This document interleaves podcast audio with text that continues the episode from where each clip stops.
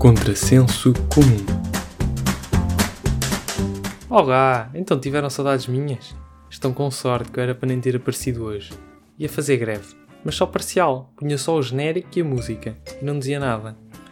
Epá, é que isto das greves parciais, isto agora faz-se greve só ao que me apetece. Imaginem agora toda a gente fazer isto. Os condutores da Carris faziam greve às paragens. Davam o dia todo a fazer a carreira para trás e para a frente, tentar fazer o melhor tempo possível com um bocado de sorte até era capaz de não haver atrasos. Os carteiros faziam greve às escadas, só faziam entregas ao resto do chão, até porque muitos entram num prédio, sem elevador, veem logo que é para o terceiro andar, põem logo o papelinho na caixa de correio, dizer que tentaram fazer a entrega e que não estava ninguém. E depois, o gajo que teve o dia todo em casa sem sair à espera da encomenda é que ainda tem de ir no dia seguinte para a fila para a levantar. Ah então, mas espera aí, afinal quem é que inventou este tipo de greves? Foram os enfermeiros ou foram os correios? É porque se foi a malta dos correios, eu acho que eles deviam aproveitar e reclamar dos direitos de autor, e pedir os royalties disto. Até porque os enfermeiros agora estão cheios de dinheiro, lá dos crowdfundings.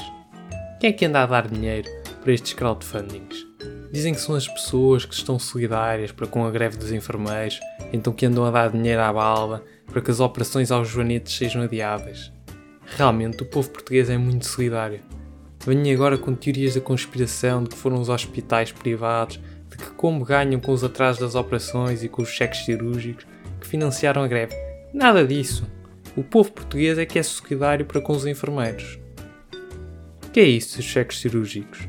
Bem, basicamente, quando as operações urgentes são adiadas, para além de um tempo definido pela lei, são dados estes cheques, com uma lista de hospitais públicos e privados onde podem fazer a operação, sendo que não é o utente paga mais por isso, mas sim o Estado, que agora se vê forçado a pagar aos hospitais privados devido às greves financiadas pelo solidário povo português.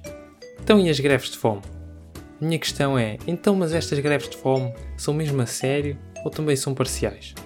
É que eu acho que isto não foi esclarecido, até porque isto é no seguimento das greves parciais, por isso é capaz de ser greve parcial à fome.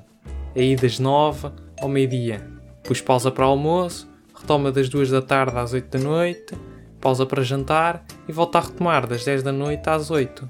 É pá, assim também eu. Às vezes passo semanas e semanas a fazer greve parcial à fome.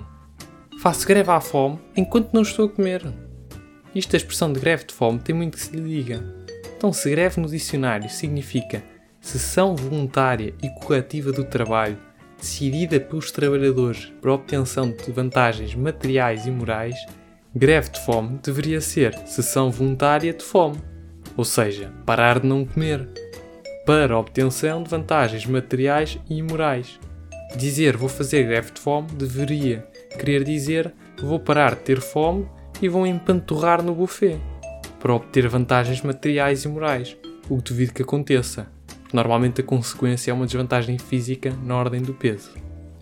Isto resultaria numa situação do género: vou para o chimarrão e não saio daqui até que o governo volte à mesa de negociações não sei o quê, que é uma coisa que se ouve muito agora. Ah, e já agora, descobri também que no dicionário greve tem um segundo significado, de falta coletiva de estudantes a uma aula. E ao contrário da greve normal, neste não diz que seja para a obtenção de vantagens materiais e morais. Ou seja, é só porque sim. Basicamente é baldarem-se todos. Isso no meu tempo chamava-se falta coletiva, mas agora parece que é greve. Já agora, acho que é um direito do aluno que deveria ser mais salientado. O direito à greve, volto a repetir para a malta da velha guarda, é o direito de se baldarem às aulas. Por isso, gostava de acabar este podcast a apelar aos estudantes que façam greve e se os perguntarem porque é que estão a fazer greve, digam que não têm nada a ver com isso, que a greve estudantil não tem de ser justificada de acordo com o dicionário de língua portuguesa da Porta Editora.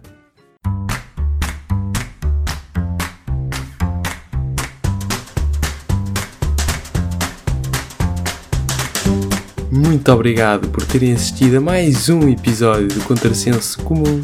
Sigam no Instagram, Twitter e Facebook. E até à próxima!